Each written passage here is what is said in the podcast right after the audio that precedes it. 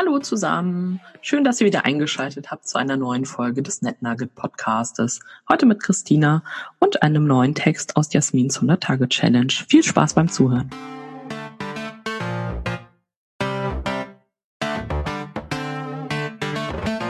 Gestern war ein toller Tag.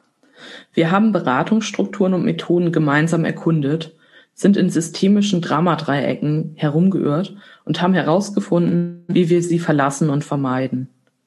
Wir haben mit schlichten, offenen, unschuldigen W-Fragen Verantwortung dahin wo sie hingehören.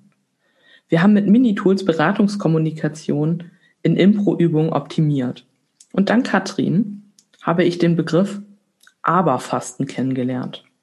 Die Und versus Aber-Übung als Minimax-Training für Beratungsprozesse setze ich schon seit vielen Jahren ein, in Schulungen und Coachings. Das Aberfasten nehme ich nun als Toolbeschreibung auf. Das finde ich großartig. Danke an Katrin. Während andere auf Wein, Fleisch oder Tanzen verzichten, verzichtet man im Aberfasten auf das kleine Wörtchen Aber. Das Aber ist ein wichtiges und schönes Wörtchen. Es hilft Einwänden zu begegnen.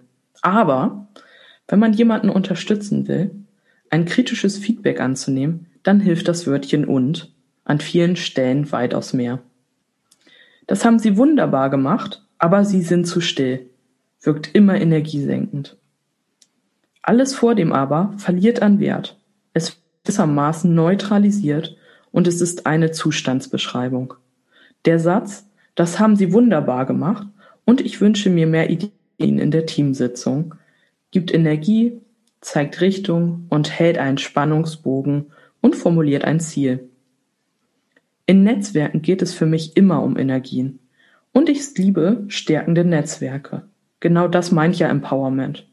Und wer heute Netzwerke aufladen will mit uns, der und die kann mit uns gemeinsam aber fasten und großzügig und austeilen. Wer macht mit?